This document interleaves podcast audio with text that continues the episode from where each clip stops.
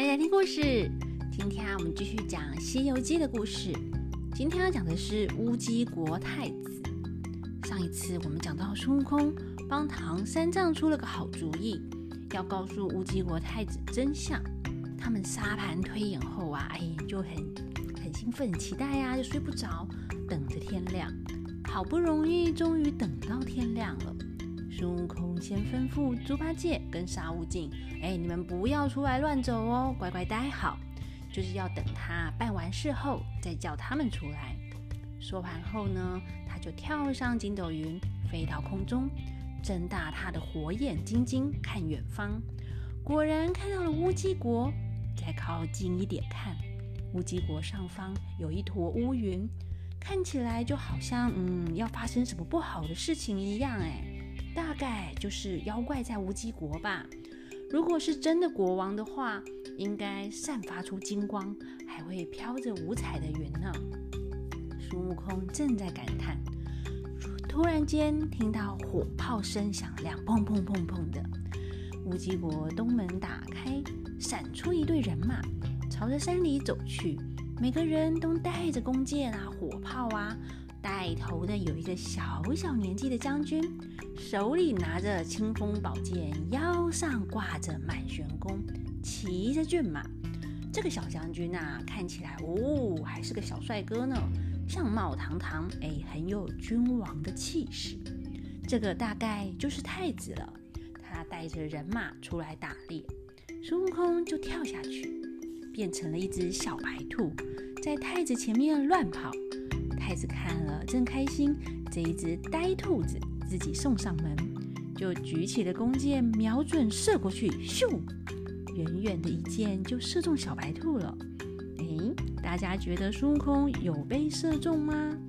嗯，当然没有啊。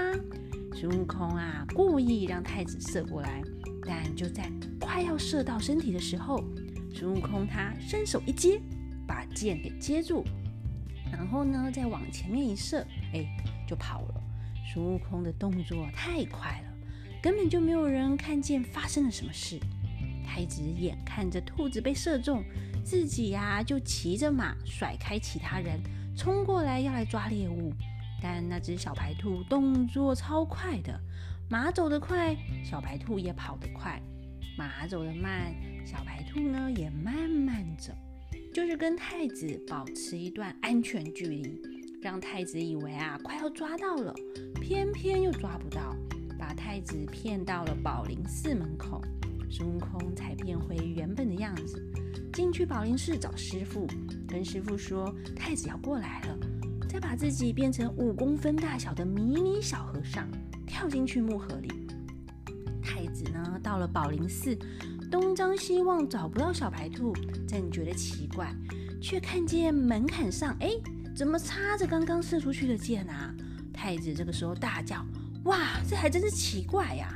刚刚我明明就射中了小白兔，怎么兔子不见了？只看到这支箭插在这里，难道这只小白兔成精啊？”说完就拔了剑，抬头看看这里，哎，是一间寺院。上面写着“赐剑宝林寺”。太子想到以前啊，父王有赞助这边修建佛像，刚好来到这里，就进去走走好了。那个太子跳下马来，正要进去，就看到太子随行的大批门马、人马赶上来，前前后后有三千多人呢。就这样热热闹闹的簇拥着太子，一起东进去了宝林寺。那里面的和尚啊，哇，看了这么大的阵仗，哇，整个慌慌张张的，赶快出来迎接太子啊！就把太子接进去正殿中央参拜佛像。太子呢，才正想要到处看看，就看到那个大厅，就是正殿的中央，坐着一个和尚念经，哎，都不理他哦。太子啊，就生气的说：“这个和尚无礼！我虽然是临时进来的。”大家不用出去接我，但我现在都进来了，也应该起来向我这个太子跪拜行礼吧？怎么他还坐着不动呢？那太子就转头叫官兵们把这个和尚给抓起来。所有人啊就冲上去，拿着绳子哦，正要把唐三藏哎给绑起来。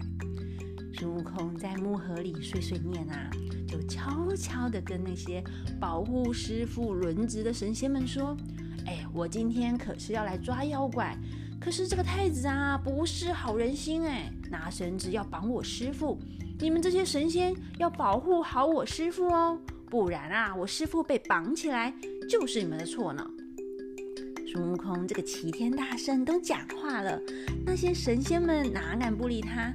当然要发功 来保护唐三藏啊！说也奇怪，唐三藏的周围啊，就像有了一层保护罩哎。那一些原本冲上来要抓唐三藏的官兵们，怎么样都摸不到他的大光头，就像啊被看不见的墙壁挡住了一样，怎么抓都抓不到他。看到这样，太子就说话啦：“哎，你是哪里来的和尚，耍这种把戏来骗我？”唐三藏啊，这才上前对太子行个礼，说：“我没有要耍把戏，我是从唐朝来，要送宝贝去西天取经的和尚。”那太子就好奇的说：“嗯，你有什么宝贝？说来听听。”唐三藏呢，就照着孙悟空教的说。我身上穿着袈裟是第三等宝贝，还有第一等跟第二等的更好的宝贝呢。太子看了看他的袈裟，就说：“哎，你这个袈裟看起来也不怎么样吧？还敢说是宝贝呀？”唐三藏啊，就念了一首诗，那大意是说啊，我的衣服乍看时下不怎么样，可是却是由仙女织成的呢。要有佛法的人才能看得出这个宝贝的价值，你呀就是看不见这个价值，就像你父亲都冤死了还不知道一样。那太子听啦，马上就生气起来了，说：“你这个疯和尚，乱说话！你那袈裟就只有你自己说好，还乱说什么我父亲冤死？你给我说清楚啊！”那唐三藏就讲：“太子啊，你知道这个世界上……”我们人是受了什么样的恩惠才能够出生当人的吗？太子就回答啦：是天是地容纳我们的恩情，是太阳是月亮照耀着我们的恩情，是国家社会照顾我们的恩情，还有爸爸妈妈父母养育我们的恩情。那唐三藏就接着讲哦：殿下可知道，我这个木盒里有一件宝贝。叫做立地货，他没有父母养育的恩情，他是从石头里蹦出来的，他能够知道过去、现在、未来所有的事情。我们啊是特别在这里等太子您的。那太子听了就说：“嗯，拿来给我看。”唐三藏把木盒开了一个小缝隙，那孙悟空就跳出来，在木盒上乱走乱走的。太子看了就说：“哼，这个小不拉几的小人，能知道什么事啊？”孙悟空听到太子嫌他小，哎，就哎又暖个身哦，把腰伸一伸，就变成了跟小朋友一样高的小和尚。哇，这可把大家都吓了一大跳呢。就想说：“哇，长这么快的话，你没几天都会长得比山还要高啦。”那孙悟空啊，就继续长，长到了原本的大小就不长了。那太子就问他：“哎，立地货，你叫立地货是吧？这个老和尚说你能够知道过去未来的事情，你是算命的吗？你是用龟壳来卜卦，还是会做法呢？”孙悟空就讲：“哇，什么都不用啦，我只要动动我的舌头，就知什么事情都知道了。”那太子就讲：“你是来乱的吧？”通常算命都要卜卦，你连占卜都不用，应该是瞎说的吧？孙悟空就讲：“太子啊，你别急，让我说给你听。你呢？哎，我来算算。哼，你本来啊是乌鸡国的太子，那你们乌鸡国五年前出现了旱灾，人民受苦，你家皇帝呢跟大臣就诚心的祈雨啊。正在烦恼的时候，终南山来了一个道士。”他会呼风唤雨，点石成金。你家皇帝还跟他结拜做兄弟，有这件事吗？哇，孙悟空还说的有模有样呢。那太子就说：“哎，有有有，你再说说。”孙悟空继续讲：“最近三年来，道士不见了，那是谁在当皇帝呢？”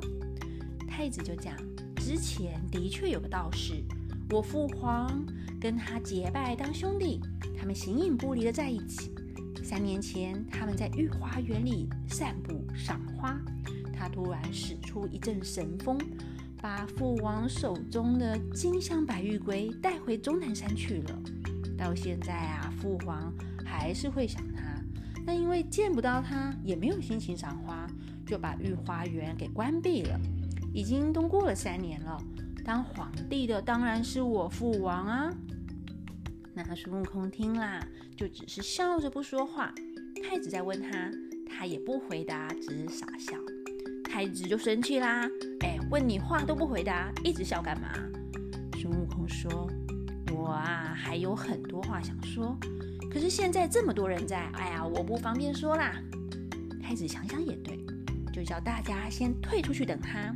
他呢要单独跟孙悟空他们说话，等所有人都出去后，孙悟空才严肃地对太子说：“现在当皇帝的是那个道士，消失的才是你的父王。”太子听了当然不信啊，就大叫的说：“你胡说，你胡说啦！我父王自从道士离开后，乌鸡国都风调雨顺，国泰民安的。”是我年纪小，容忍你乱说话。要是我父王听见你讲这种话，一定把你抓起来。那孙悟空啊，就对唐三藏说：“哼，师傅，你看吧，我就说他不会相信。干脆我们把那木盒里的宝贝给他，就拿来交换那个通关的公文。我们自己呀，往西天前进吧，不管他了。”唐三藏马上把木盒递给孙悟空。孙悟空拿过来啊，哎，就嗯，身体一抖，那个木盒就消失了，变回他身上的毛，就把白玉龟捧在手上递给太子。太子看着说：“吼，好啊，你这个和尚，原来你就是五年前的那个道士，来骗了我家的宝贝，现在又假装是取经的和尚，把这宝贝还给我。来人呐，把他们给我抓起来！”哇！这下唐三藏慌了，哎，就指着孙悟空嘛，哎，都是你这个弼马温不好啦，乱出什么馊主意，害到我呢。嗯，我觉得呢，这个唐三藏啊，哎，还真是一个典型的长官呐，一出事就推给下属，他一出事就推给他的徒弟呀。之前他不也觉得这是个好主意吗？那孙悟空啊，就叫唐三藏先别吵。转头对太子说：“我呢不叫立地货，我的名字说出来吓死你呢。”太子啊就生气的说：“你过来说，你叫什么名字？我好把你送去衙门判刑哦，就是把你送去法院审判啦。”那孙悟空就讲：“我啊是那个师傅的大徒弟，叫做孙悟空，我可是齐天大圣耶，保护我师傅去西天取经。”路过这里借住一晚。我师傅呢，昨天梦到你父王来求救，说他被那个道士害了，把他推到御花园那个里面什么八角琉璃井。道士啊，就变成了他的模样，骗了所有的人。你父王特地请我来降妖除魔，为了确认你父王讲的话，我还特别跳上天空，用我的火眼金睛确认。果然，在皇宫里坐着的那一个皇帝正是妖怪，正打算要来抓他，哪知道正好遇到你出皇宫打猎。你刚刚不是射中一只小白兔吗？就是我老孙变的啦，把你引到这一间寺院见我师父，才告诉你真相。你既然认得白玉龟，怎么都不想想要替你父皇报仇呢？太子听了，哇，内心很复杂，哎，五味杂陈的，觉得孙悟空讲的好像是真的。但如果皇宫里的那个真的是妖怪，怎么跟我父王长得一模一样，完全没有露出破绽呢？到底要怎么样证明那个是假皇帝呢？孙悟空看太。子在那里思考，犹豫不决，就跟他说：“哎，我说太子啊，你不用想太多，只要回去问一下你母后，问他皇帝是不是跟三年前不一样。只要问了皇后啊，一定就能知道真相了。”太子觉得有道理耶，打算啊要回去问皇后，拿了白玉龟就要走。那孙悟空赶快扯住太子：“哎哎哎！”你这样大批的人马回去找皇后，一定会被那个妖怪假皇帝发现，要抓他就不容易了。孙悟空呢，叫太子一个人先回去，然后叫他偷偷的从后门进去找皇后，悄悄的打探消息，免得被假皇帝发现，他们母子啊也才不会有生命危险。那太子啊就听孙悟空的话。要所有的官兵呢，就在这边扎营，就地休息，不准离开，在这边等他回来。太子匆匆的赶路，没多久就回到了皇宫。他不走正门，从后门进去。看门的太监看到是太子来了，不敢阻挡，就让太子直接骑着马冲进去了。太子来到皇后住的地方，正看到皇后啊，在花园里的凉亭。坐着流眼泪，不知道在想什么事。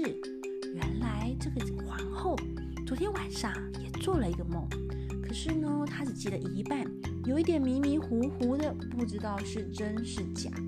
那太子啊下马后就跪在凉亭前，叫了一声母后。皇后看见是太子来了，赶快擦擦眼泪过来扶太子起来，就问太子怎么会突然来呢？哇算一算，已经有三年呢，没有看到太子了，真的是好想念呢。同时也觉得奇怪，太子的声音怎么听起来很难过啊？是发生了什么事吗？那太子啊，就问皇后说：“母后，请您告诉我实话，现在在皇宫里当皇帝的人是谁？”皇后就讲：“哎呀，我的儿子啊，你疯了吗？”皇帝不就是你父王吗？太子又说：“请问母后，父王对母后的感情是不是都一样？三年之前跟最近的三年有什么不一样吗？”皇后啊，欲言又止，就先叫旁边服侍的宫女啊、太监，通通先离开了。她要单独的跟太子讲话。等所有人离开了，皇后哦才。流着眼泪对太子说：“三年之前，皇帝跟他感情很好，每天呢都会亲亲他、抱抱他。他们呐总是手牵着手一起散步。可是后来却完全不理他了，只是说他要专心处理国家大事。”太子听了，急着要走，那皇后就拉住太子说：“哎，怎么话没说完就要走呢？”跪在皇后的面前，把今天早上外出打猎遇到孙悟空的事情通通说了一遍。太子本来不相信孙悟空说的话，特地来问皇后。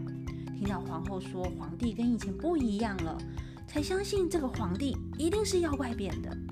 那皇后就讲：“哎呀，我的儿子啊，陌生人说的话你怎么就相信呢？”太子这个时候拿出了金镶白玉龟。皇后一看到白玉龟，哦，眼泪呀就止不住的一直一直流出来耶，伤心的说：“啊，我的皇帝呀，你怎么死了三年都不来找我，还先去见那个师傅才来找我呢？”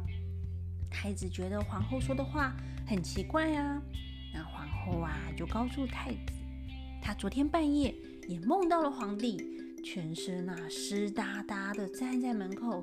说他死了，请唐朝的师傅抓妖怪，帮他主持公道。